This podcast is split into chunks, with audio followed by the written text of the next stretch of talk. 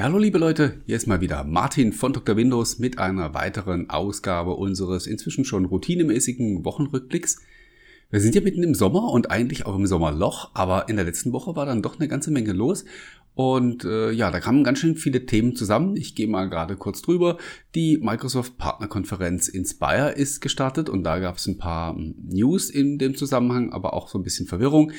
Das Juli-Update für die Xbox One ist diese Woche entschieden. Wir hatten äh, Microsoft Patch Day mit einer kleinen Verwirrung um Windows 7. Dann hat Microsoft ein äh, weiteres Produkt eingestellt, werden wir auch gleich drüber sprechen. Äh, bei Microsoft Edge gibt es ein paar Neuigkeiten und last but not least, äh, der Höhepunkt der Woche für mich persönlich war der Besuch in London bei der, und um bei der Eröffnung des Microsoft Stores dabei zu sein.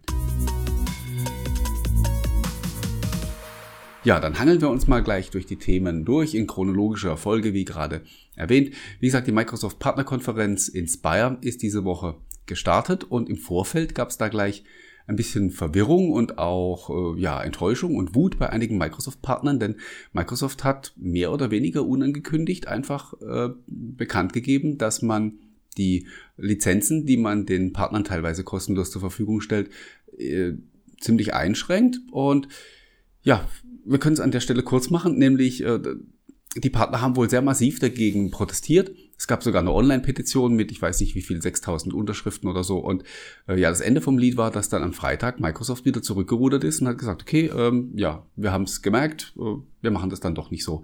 Das ist zwar einerseits bemerkenswert, dass man, dass man auch, äh, ja, in gewisser Weise auch dann den Mut hat, wieder zu sagen, okay, wir haben verstanden, äh, ihr seid sauer und dann machen wir das doch nicht so. Andererseits ist natürlich schon ein bisschen seltsam, weil das war in gewisser Weise abzusehen, dass da die Leute nicht so erfreut sein werden drüber und äh, ja, ein bisschen komisch die ganze Geschichte, aber wir können es eigentlich auch direkt wieder vergessen, weil ähm, ja, es kommt ja nicht so, wie es ursprünglich vorgesehen war. Und für die Partner ändert sich gar nichts. Eine News, die am Rande der äh, Inspire bekannt gegeben wurde, war jene, dass Microsoft Edge, also der neue Microsoft Edge auf Chromium-Basis, jetzt quasi bereit ist für den Unternehmenseinsatz. Natürlich nicht produktiv, sondern äh, die Unternehmen sollen jetzt damit beginnen, den neuen Edge zu testen und zu pilotieren. Dafür ist er jetzt bereit, sagt Microsoft. Alle Unternehmensfeatures, allen voran natürlich der Internet Explorer Mode, stehen jetzt in der aktuellen Developer Preview zur Verfügung. Auch die Gruppenrichtlinien und äh, diverse andere Dinge, die für Unternehmen wichtig sind, sind jetzt da und die Unternehmen können jetzt anfangen zu planen, wie sie denn dann später mal Microsoft Edge produktiv einsetzen möchten, wenn es dann soweit ist. Wann das soweit ist, wissen wir noch nicht. Es gibt nach wie vor kein, keine Roadmap von Microsoft, auch keinen Zeitplan, wann der neue Edge final werden soll. Äh, wir sind im Moment immer noch in der Developer Preview, also das ist noch nicht mal Beta, das muss man dann doch immer wieder erwähnen. Vor allen Dingen auch deswegen, weil er halt einfach schon so gut läuft und äh, so viele Leute ihn schon produktiv benutzen, ich unter anderem auch. Ja, es gab eine Sache, die äh, für, deutsche, für deutschsprachige Nutzer interessant ist, nämlich jene, dass die aktuelle Developer Preview, die in dieser Woche erschienen ist, jetzt auch ganz offiziell die deutsche Sprache unterstützt. Man muss also nicht mehr über Edge Flags in der Adresszeile äh, manuell die Lokalisierung aktivieren. Das lässt sich jetzt einfach so einstellen. Zweites Thema für heute ist das Juli-Update für die Xbox One. Das ist relativ klein ausgefallen, aber es bringt zwei interessante Neuerungen. Nämlich einmal steht der Alexa-Skill jetzt auch für deutschsprachige Anwender offiziell zur Verfügung. Das heißt, man kann jede Menge Sprachbefehle an die Xbox One über ein Alexa-fähiges Gerät absetzen. Das kann ein Echo sein oder was auch immer. Man kann da seine Xbox starten, man kann Übertragungen einleiten, man kann Controller koppeln, fragen, was die Freunde gerade spielen und so weiter. Es gibt da, wenn ihr mal auf Dr. Windows in den Artikel schaut, gibt es äh, einen Link, wo, wir, wo man alle Sprachbefehle nachlesen kann, die sowohl jetzt für Alexa als auch für Cortana gültig sind. Da ist jetzt äh, ja so ziemlich genau Gleichstand zwischen den beiden Assistenten. Zweite interessante Neuerung beim Juli-Update für die Xbox One hat mit dem Game Pass zu tun. Der ist ja mittlerweile ziemlich groß, über 100 Titel sind da drin, fast mehr als man, ja, wenn man normal berufstätig ist, auch überhaupt jemals spielen kann. Und dem einen oder anderen von euch geht es vielleicht so, dass man durch den Katalog blättert und das ist das ein oder andere interessante Spiel dabei, für das man aber jetzt gerade keine Zeit hat oder vielleicht auch keinen Platz auf der Festplatte. Dann kann man da jetzt eine Liste anlegen, sozusagen für später. Play Later heißt diese Funktion auch. Da kann man sich praktisch Spiele ja, auf die Warteliste oder auf die Merkliste setzen, die man nicht aus dem Auge verlieren möchte und auf die man dann später nochmal zurückkommen möchte. Das ist eine ganz interessante Funktionalität, die dann auch ja die Nutzung des Game Pass doch ein Stück weit einfacher macht. Updates gab es nicht nur für die Xbox One, sondern auch für alle Windows-Versionen in dieser Woche, denn es war Microsoft Patch Day. Das heißt, es gab Sicherheitsupdates für Windows 7, Windows 8, Windows 10 und auch für diverse andere Microsoft-Produkte. Bei Windows 10 ist das Übliche passiert. Es gab ein kumulatives Update, auch noch mit ein paar Bugfixes drin. Und bei Windows 7 gab es so ein bisschen Verwirrung, denn Microsoft hat ein Tool aktualisiert im Zusammenhang mit dem Patch Day, das die Kompatibilität mit Windows 10 später sicherstellen soll und das in diesem Zusammenhang auch Telemetriedaten an Microsoft sendet. Und ja, da gab es sofort so ein bisschen Befürchtungen, dass Microsoft jetzt über den Patch Day, also über ein Sicherheitsupdate versucht, den Leuten dieses Tool unterzujubeln. Dass das tatsächlich passiert ist, darüber gibt es bislang keinerlei Berichte. Fakt ist, dass, dass, dass dieses entsprechende Kompatibilitätstool schon seit langer Zeit für Windows 7 verfügbar ist, als optionales Update irgendwann mal kam. Das heißt, auf sehr vielen PCs dürfte es ohnehin schon installiert sein. Und äh, ein Skandal in Anführungsstrichen wäre das ja eigentlich nur dann, wenn tatsächlich äh, dort, wo man dieses optionale Update ausgeblendet hat oder durch administrative Vorlagen verhindert, äh, wenn es dann doch durch dieses Sicherheitsupdate aktiviert würde. Aber wie gesagt, dazu gibt es bislang keinerlei Erkenntnisse. Von daher ist das wahrscheinlich auch mal wieder nur so ein, ein Stürmchen im Wasserglas. Und ähm, ja, mal gucken. Äh, Microsoft hat, das ist allerdings dann auch schade, Microsoft hat auch auf Anfrage von Journalisten da keine näheren Infos dazu geliefert. Das ist dann wieder was, wo ich so ein bisschen nicht verstehen kann, weil ja, überall da, wo es keine Informationen gibt, da fällt das Spekulieren leicht und von daher äh, ja, wäre es eigentlich ganz, ganz sinnvoll gewesen, wenn, wenn Microsoft wenigstens diese konkreten Anfragen beantwortet hätte. Aber sei es drum. Ja, ähm, konkrete Infos gab es zu einem Produkt, das es bald nicht mehr gibt von Microsoft, nämlich Remix 3D. Manche von euch werden jetzt vielleicht fragen, was ist denn das? Äh, ja, das ist vielleicht auch genau der Grund, warum es dann am 10. Januar 2020 endgültig verschwindet. Remix 3D ist eine Online-Plattform, auf der man seine dreidimensionalen Kunstwerke, die man mit Paint 3D entworfen hat, veröffentlichen konnte und mit der Welt teilen. Das haben nicht allzu viele Leute gemacht und äh, Dementsprechend äh, kommt diese Online-Plattform jetzt wieder weg. Wer seine Inhalte, die er dort hochgeladen hat, behalten möchte, muss sie sich rechtzeitig sichern. Paint 3D als App bleibt halten, also die, die Funktionalität ist weiterhin gegeben. Nur diese Online-Plattform entfällt eben. Wie gesagt, die meisten werden es vermutlich gar nicht merken. Ja, damit kommen wir dann schon zum Highlight, mein persönliches Highlight zumindest diese Woche.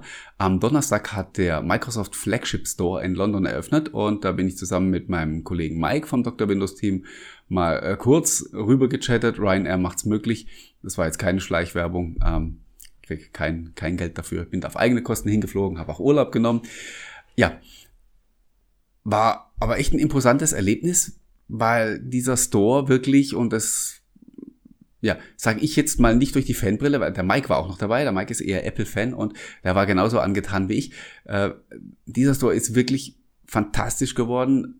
Ein, ein echtes, ja, wie soll man sagen, ein echtes Erlebnis, da reinzulaufen, ähm, mit viel Videoleinwänden, tollen Produktpräsentationen, einen super Gaming-Bereich haben sie da eingerichtet und natürlich auch die ganzen Surface-Geräte kann man ausprobieren. Es gibt so eine Art ähm, virtuelles Klassenzimmer, wo dann später auch Schulungen stattfinden. Also die ganze Konzeption, die ganze Optik, das kann ich euch jetzt natürlich hier auf der, auf der Spur nicht wirklich transportieren, ist wirklich sehr gelungen und äh, ich habe ja auch schon den Microsoft Store in New York äh, besucht, der bisher eigentlich so der Flagship Store gewesen ist und ich muss sagen, der Store in London übertrifft den in New York, aber wirklich um Längen. Der ist so viel schöner und so viel äh, ja, imposanter geworden.